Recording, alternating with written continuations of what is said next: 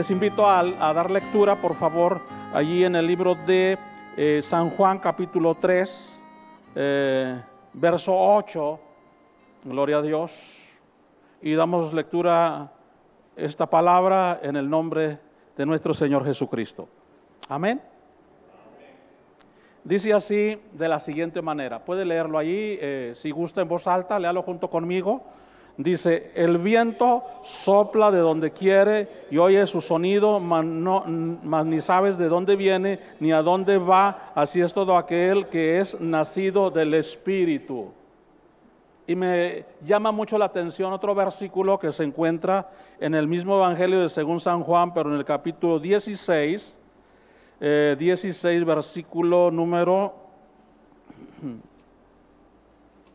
número 13 número 13. Creo que ya lo tiene.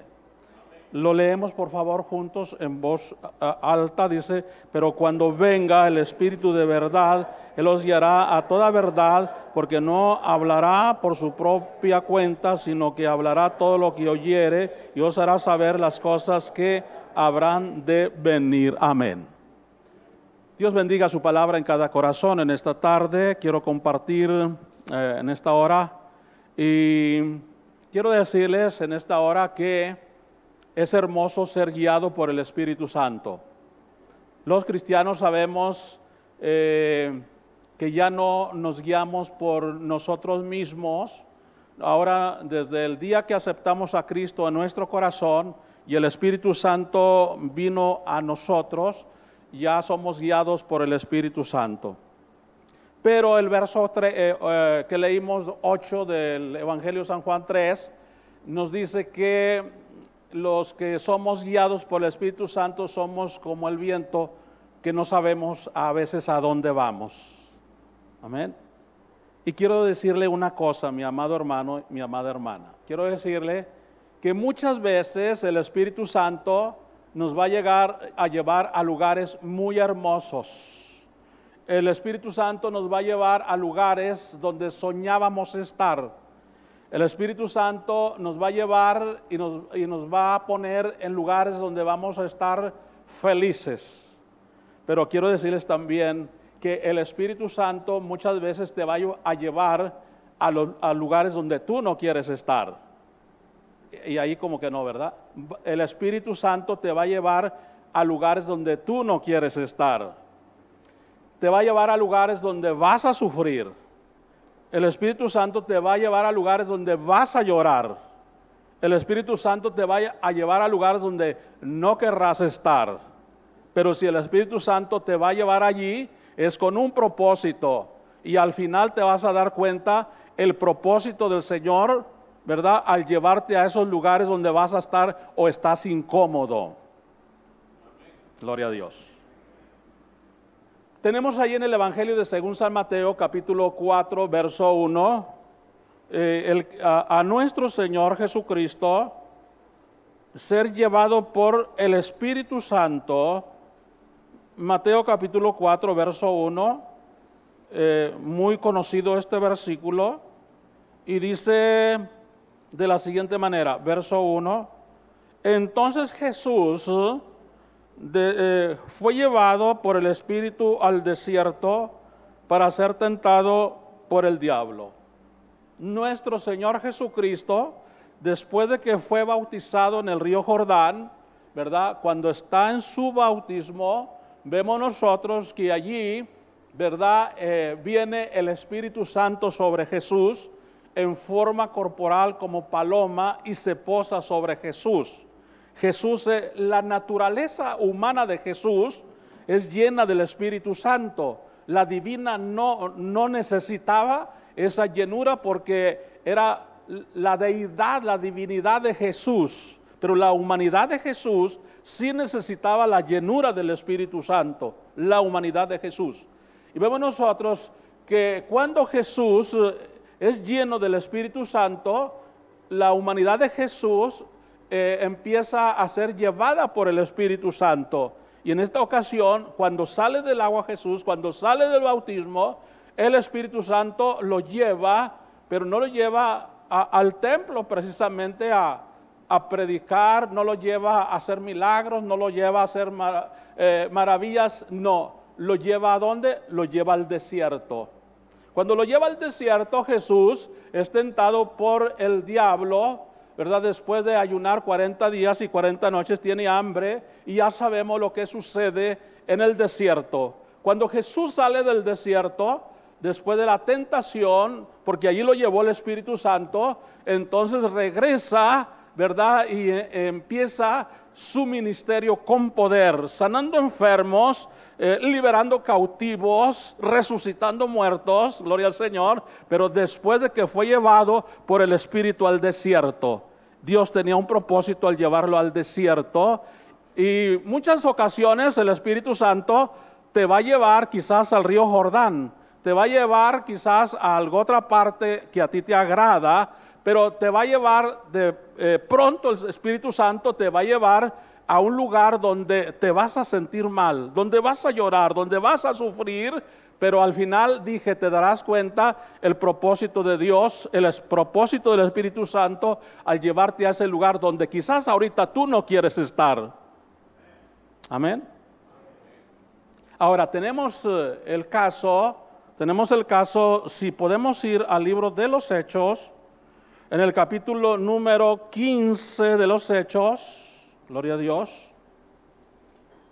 Y antes de entrar al libro de los Hechos, quiero eh, decirte que eh, el Espíritu Santo te va a llevar y a veces no vas a querer ir allí.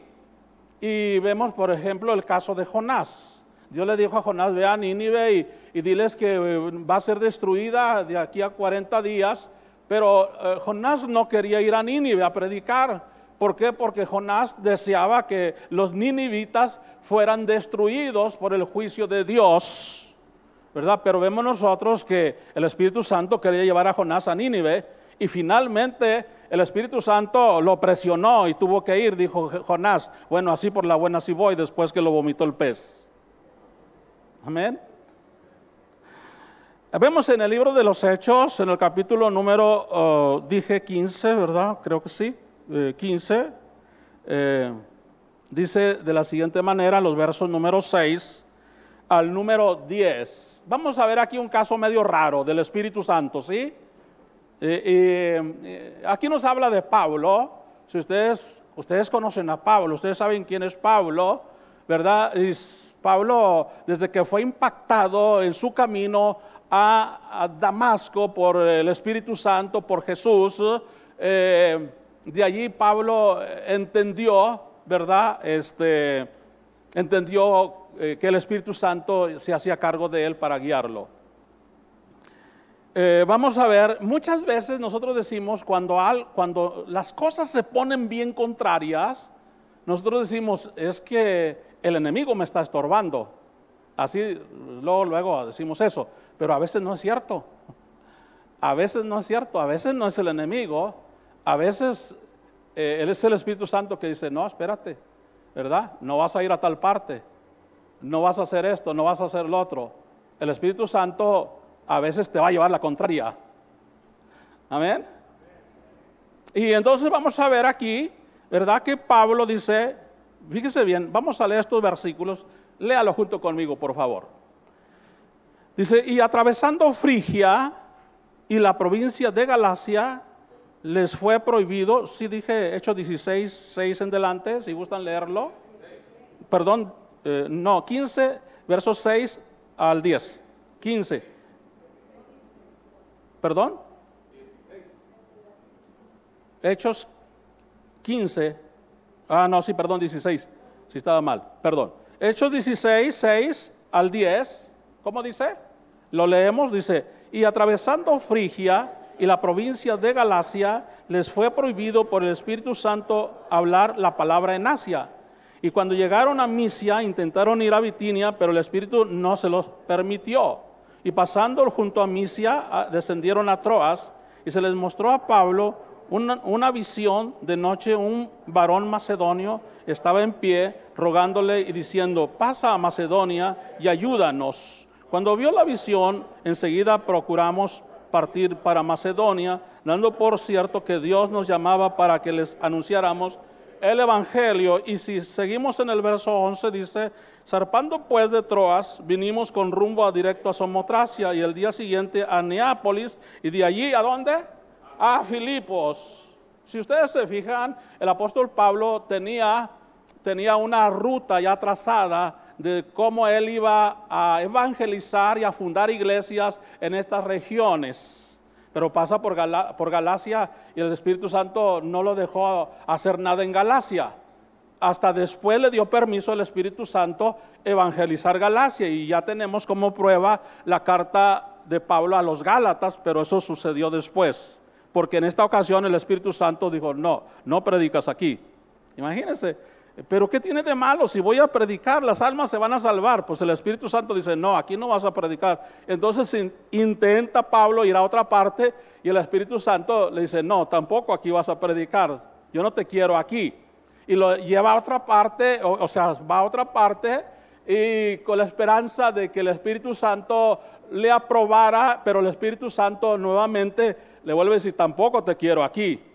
Muchas veces, aunque vayas a hacer cosas buenas para la gloria de Dios, el Espíritu Santo no te va a dejar, como sucedió a Pablo. ¿Están aquí? A su nombre, gloria a Dios.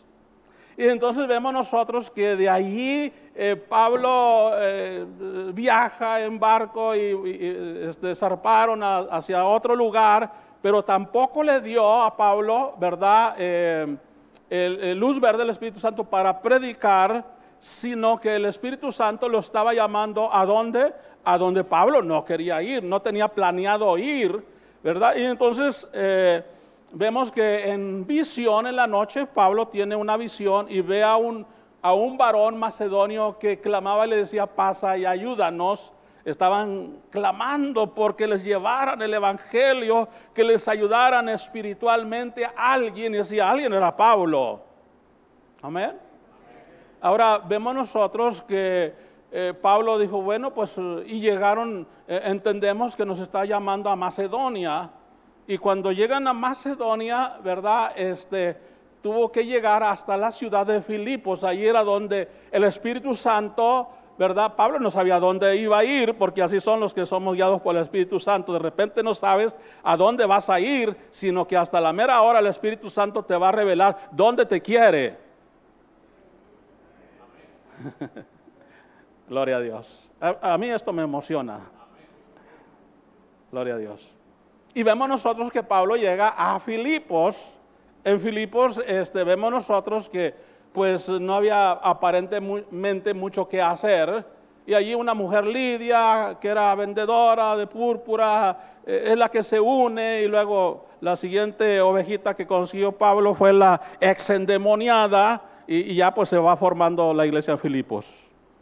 Pero vemos nosotros, ¿verdad?, que eh, eh, Pablo se mete en problemas a causa de liberar a aquella muchacha que tenía em, el espíritu, no digo don, sino el espíritu de adivinación, el espíritu malo de adivinación, y era eh, explotada por sus patrones, adivinaba la suerte y cobraba, y ellos cobraban el dinero, ellos cobraban, se quedaban con la ganancia y así se manejaban. Cuando Pablo y si ustedes se fijan, eh, Pablo pasaba la oración y esta muchacha, ¿verdad? Eh, eh, vio a Pablo y el Espíritu reconoció a Pablo, ¿verdad? Y entonces este, vemos que el Espíritu decía, estos dos son siervos de, del Dios Altísimo que anuncian el camino de salvación. Oiga, pues este, Pablo los primeros días se sintió, bueno, pues qué bueno, ¿verdad? Que me reconocen, pero luego después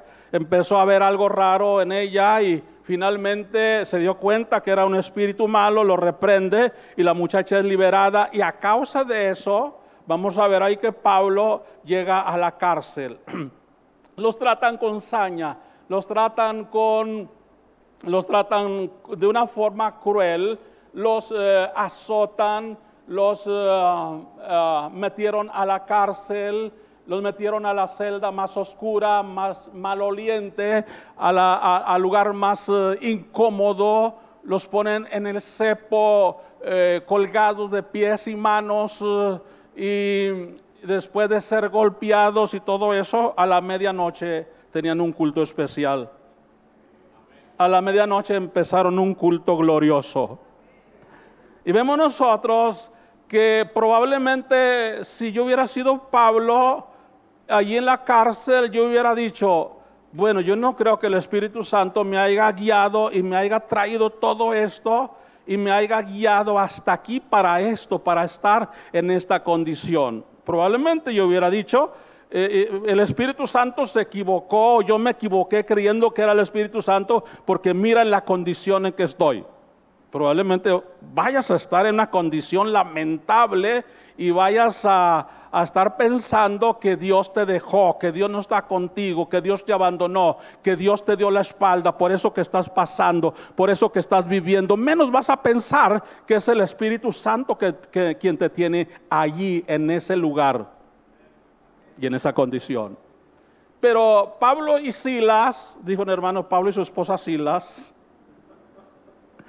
a la medianoche dice que ellos cantaban y oraban y alababan al Señor de una manera así como la iglesia, como eh, el, templo Sinai. Así se escuchaba, retumbaban las alabanzas, Pablo hacía primeras y la segunda, y retumbaban los cantos. Eh, y las alabanzas y las adoraciones, no había quejas, no había nada. Y ahí estaba Pablo, ¿verdad? Adorando al Señor a la medianoche un culto glorioso, el Espíritu Santo se empezó a mover y le dijo a Pablo, el Espíritu Santo, aquí te tengo, mi siervo, te traje para esto, mi siervo, quizás no lo entiendas ahorita, pero en un rato más lo vas a entender. Y las paredes empezaron a temblar de la cárcel, las rejas empezaron a abrir, los candados empezaron a caer, las cadenas empezaron a romper. Y entonces vemos nosotros que eh, el Espíritu Santo tenía el control de aquella cárcel porque ningún preso salió corriendo corriendo, ¿verdad? Y vemos nosotros que el carcelero quería suicidarse, quería matarse pensando que los presos se habían ido y él era el responsable y tenía que pagar con su vida, esa era la ley romana. ¿verdad? Y, cuando él quería matarse, Pablo le dice, eh, no te hagas daño, aquí estamos todos. Y entonces él dice, ¿qué debo de hacer para ser salvo? Y Pablo le dice, cree en el Señor Jesucristo y serás salvo tú y tu casa.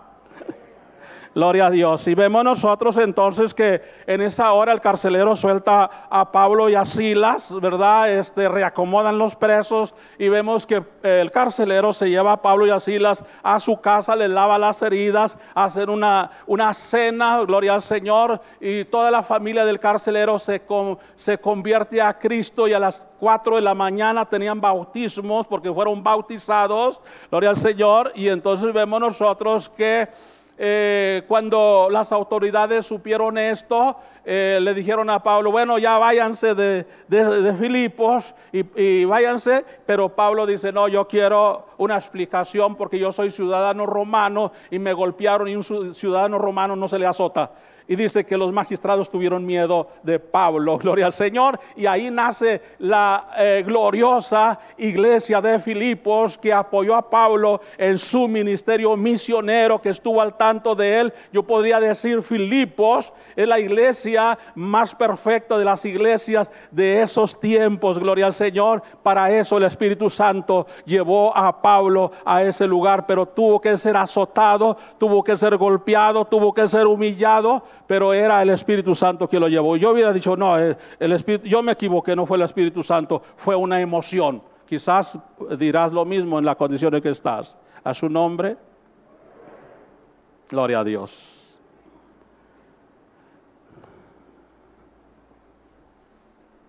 Yo recuerdo aquella ocasión, aquella ocasión eh, llegué con mi primera Biblia a la casa una Reina Valera pastadura que compré en 10 pesos.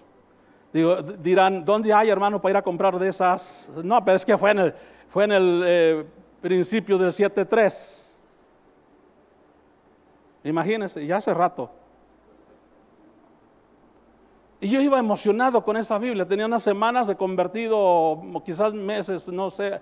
Estaba empezando, me había entregado a Cristo. Y llego con mi Biblia a la casa emocionado con mi Biblia, así orgulloso de ella, aquí que se viera.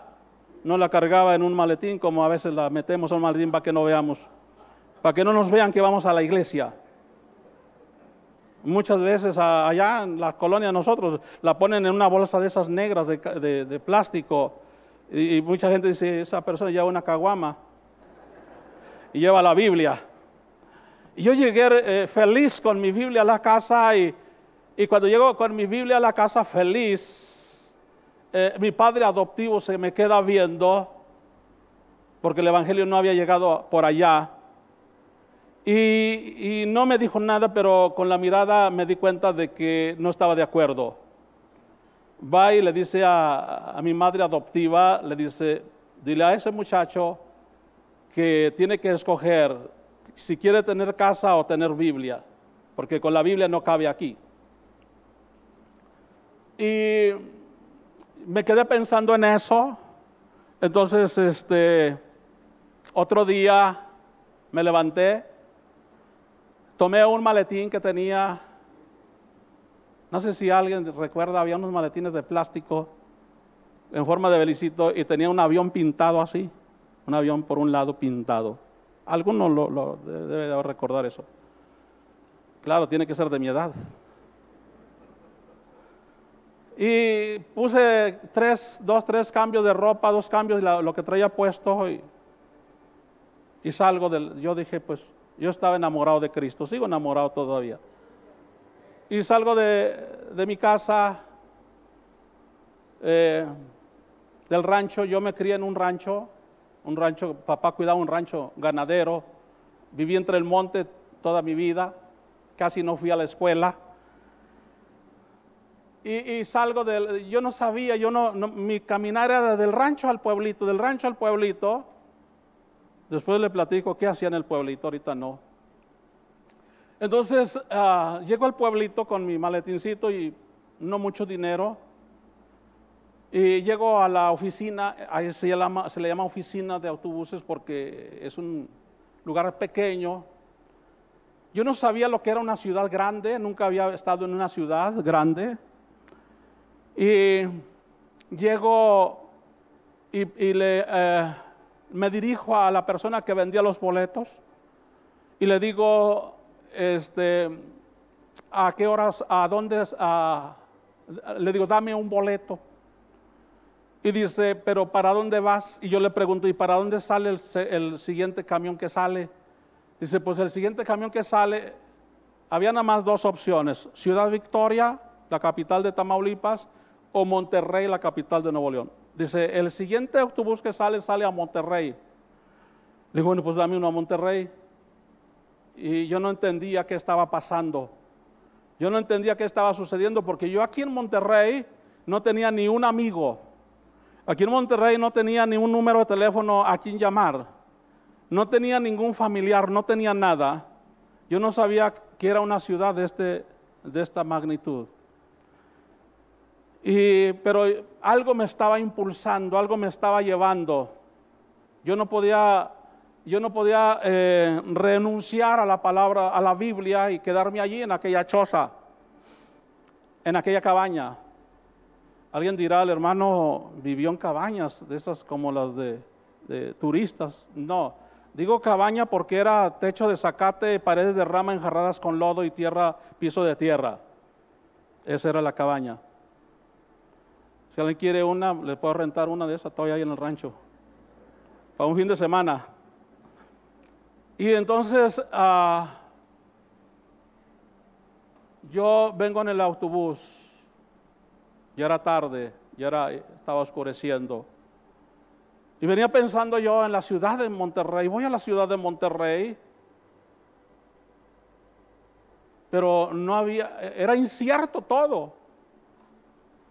Y entonces ah, no tenía dónde llegar aquí. Y a mitad de camino subió una persona, un joven. Y usted sabe que cuando está uno recién entregado a Cristo no se le escapa a nadie. El que se le arrima lo quema, ¿verdad? Con el fuego del Señor. Y luego, luego se sentó junto a mí ese joven de unos 23, 24 años quizás. Yo tenía 17 y eh, le empiezo a hablar de Cristo y le digo lo que podía, no, mira así, así, me siento así, pues que no, sabía Biblia todavía. Y aquel, aquel muchacho, algo pasó en él porque dice, mira, te voy a decir la verdad, yo soy vendedor de droga. Digo, no, pues ese es tu problema. Dice, pero ¿sabes qué? Mi mamá es cristiana. Es bien cristiana mi mamá. Y, y yo creo que le gustaría conocerte y le gustaría saludarte. ¿Cómo ves? Te invito a mi casa. yo ya tenía casa en Monterrey. Y con alberca. Y yo allá en el rancho pues me aventaba al río, al arroyo y me enjabonaba y era, era todo. Y acá tenía casa, recámara y alberca. Y comida a mis horas y de lo mejor. Cuando llegamos a la casa de este joven, le dice, mamá, mira a este muchacho. El Señor lo tocó, yo creo, pero este, le dice, "Eh, mira, él es como tú, es cristiano, y me habló, y, y aquella salió una, una hermana grande, no muy grande de edad, pero sí ya grande de edad, y, y una mujer de Dios, y me trataba maravillosamente. Y, y yo no entendía eso porque yo estaba recién convertido y decía, pero ¿cómo alguien puede? O sea, en otras palabras, yo estaba impuesto a que me trataran mal. Yo no podía asimilar lo que me trataran de esa manera alguien que no era ni familiar ni nada. Yo no, yo no sabía de, la familiaridad eh, en Cristo. Y, entonces, este, pues yo hermana, pues este, yo quiero buscar trabajo. Sí, hijo, está bien, voy a salir a buscar trabajo. Y yo salía, fuera en Guadalupe, yo salía, andaba to- parte de Monterrey como podía. Y no me perdía, no sé por qué. Yo creo que tenía antenitas como las hormigas que me regresaba a la, a la casa de la hermana a la tarde. Y buscaba yo trabajo, me decían, ¿sabes hacer esto? No, pues no. ¿Y sabes hacer lo otro? Pues no, pues, pues no. Porque yo lo único que sabía era uncir los bueyes, ponerles el arado, romper la tierra, sembrar maíz, cortar maíz, vender el maíz. Eso era lo, lo que yo sabía hacer, lo que sé hacer, porque todavía no se me olvida. Y, entonces pasaron los días, pasaron los días, este, yo no entendía qué estaba pasando en realidad. Yo no sabía que el, el Señor se había hecho cargo de mí desde el momento en que yo me había entregado a Él. Y yo salí, así pasaron quizás como 15 días, pero a mí me daba pena estar allí, así de como, como, ¿verdad? Como rey casi allí. Y, yo salgo ese día, vuelvo a tomar mi maletincito, me voy, salgo de, de aquella casa eh, sin rumbo, sin dinero, sin nada. Y empecé a vagar por esta ciudad de Monterrey. Me trató muy mal Monterrey cuando vine, caí la primera vez aquí. Y empecé a vagar por esta ciudad, hermanos, este, por las calles, por las colonias. Y empecé a andar sin dinero, sin bañarme, sin cambiarme, imagínese usted. Este, y pasaron los días durmiendo donde podía, dormía en carros yonqueados, en yonques, ahí dormía yo. Eh, me daba pena, me daba vergüenza, pero llegué a, a, a comer del tambo de la basura, sacar alguna fruta que estaba buena, comer del tambo de la basura. Y así pasaron, pasó no sé cuánto tiempo, pasó así. Y yo nunca volví a casa de la hermana. La hermana me dijo, "Herma- hijo, este, pues regresa, vienes a vernos. Sí, claro que sí. Pero me dio pena y, empecé a, a vagar al, al- al rayar casi a la indigencia aquí en Monterrey. Finalmente empecé a vagar, empecé a vagar por las carreteras. Eh, fui por, pasé por Cadereyta, por las carreteras en la noche. Recuerdo que los carros me encandilaban, la luz de los carros me encandilaban. Caminaba por las orillas entre los zacates y, y dormía donde podía. Y así, así este, yo no sabía qué estaba pasando en mi vida. Eh, fui a Estados Unidos, crucé el río Bravo y pues me regresan ando vagando por la frontera, Reynosa, Matamoros. Eh, me ofrecían trabajo, trabajo en la delincuencia. Eh, yo les decía, pues soy cristiano, yo siempre presentaba a Cristo inmediatamente y eso me servía como un escudo. Y me dijo una ocasión una, una persona, dice, eh, aquí hay dinero, lo que tú quieras, pero se trata de esto, te digo la verdad, y si quieres, pues le digo, soy cristiano. Dice, bueno, te voy a dejar mi tarjeta, llámame si cambias de parecer. Y así eh, había muchas ofertas de sobrevivir de una manera que a Dios no le agradaría. Finalmente llego a, Río Bravo, ahí en Río Bravo eh, estaban vaciando una placa de una casa muy grande, era de, de un narcotraficante que era, se hacía cargo de toda eh, la organización en la frontera, era un cártel, el jefe de un cártel. Voy a decir un nombre, se llamaba Juan Guerrero, él.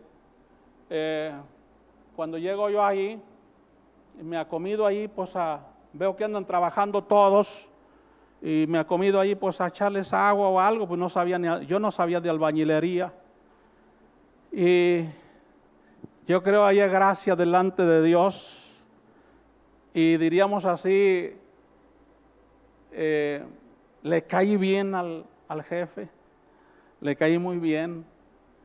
Y, todos ahí trabajando, y todos, mucha cerveza y todos, y todos que, y este por qué no toma, y querían hacerme tomar a fuerza. Y cuando esta persona vio cómo me trataban, va en mi defensa y dice, él, él no va a tomar, él se dio cuenta que yo era cristiano, dice, él no va a tomar, este, y cualquiera que, ¿verdad? Pues yo lo arreglo. Y me manda a traer una caja de cocas para mí solito. Y bueno, ustedes toman caguamas y yo cocas. Y pasé mucha hambre, muchas hambres, yo sé que lo que es tener hambre. Por eso cuando a nuestro negocio llega un indocumentado, alguien que lo rechazaron, siempre le servimos de comer, su refresco y todo. Y muchas veces hemos tratado de apoyar a gente, a gente que, que pasó esa situación y gracias a Dios Dios nos ha bendecido. Hace poco tuvimos unos venezolanos se fueron, Dios, oramos por ellos, llegaron allá a Estados Unidos y ahora nos, nos, llaman muy seguido a mi hija, le mandan mensajes, hermanos, gracias, Dios les bendiga, porque nosotros, yo viví eso, hermanos. Cuando termina, cuando terminamos el trabajo ahí, se me acerca esta persona, se me acerca el jefe y me da, me da un dinero. Y yo lo recibo y cuando, cuando yo veo el dinero, me quedé asombrado. Yo no había visto así ese dinero junto. Eran 500 pesos en ese tiempo. Ganabas 80 pesos a la semana. Me dio como, como más de seis semanas de sueldo en un rato que estuve ahí con él.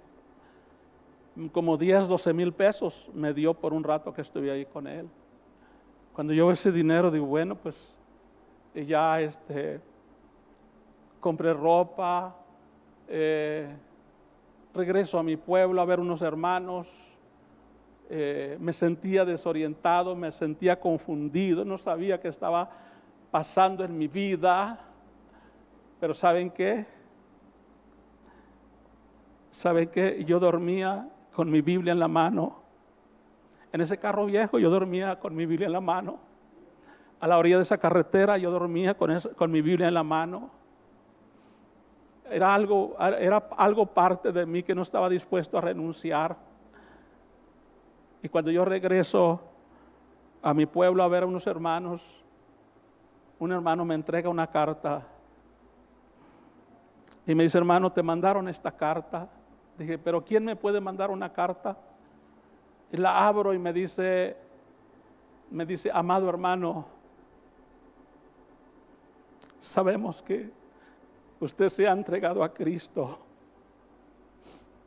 pero queremos ofrecerle Si usted quiere venir a nuestro, a instituto, era un instituto bíblico muy corto, dice aquí le vamos a dar hospedaje, alimento, eh, clases, y si no tiene para pagar, trabajará dos horas diarias para cubrir sus gastos.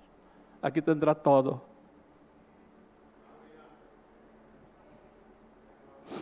El Espíritu Santo, yo no sabía, me estaba guiando, me estaba llevando, me trajo por, por todo eso, me trajo, pero fue el Espíritu Santo. hablé con un hermano y le digo, hermano, este, quiero ir a la escuela. Dijo, sí, yo te llevo mañana. Él había estudiado ahí. Yo te llevo mañana. En la noche yo me dormí. Yo me dormí y, empecé a soñar.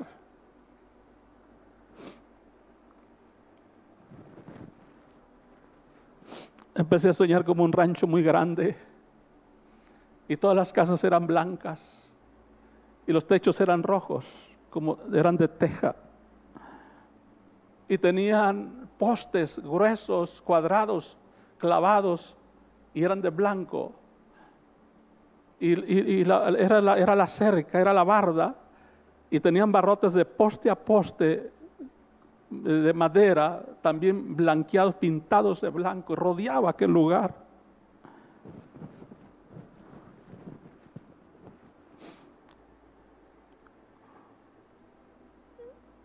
fue muy, fue muy claro ese sueño, fue algo como si, como si yo hubiera ido allí en el Espíritu. Y otro día muy temprano dice aquel joven, vámonos, yo te voy a llevar a la escuela. Nos bajamos eh, allí entre Ramos Arispe y Saltillo. Allí nos bajamos y empezamos a caminar unos kilómetros hacia adentro era un camino de terracería, de tierra suelta que casi se te metía el polvo al zapato. Y dice, ya mero llegamos. Y cuando dimos vuelta, dice, mira, ahí está ya la escuela. Mi corazón, todo mi ser se estremeció. Era exactamente lo que el Señor me había enseñado en la noche. Ahí están las casas pintadas de blanco, todas de techo de, teja roja, la, cerca, todo. El Señor en la noche me había enseñado y me dijo, yo te traje todo este tiempo, pero te quería para esto.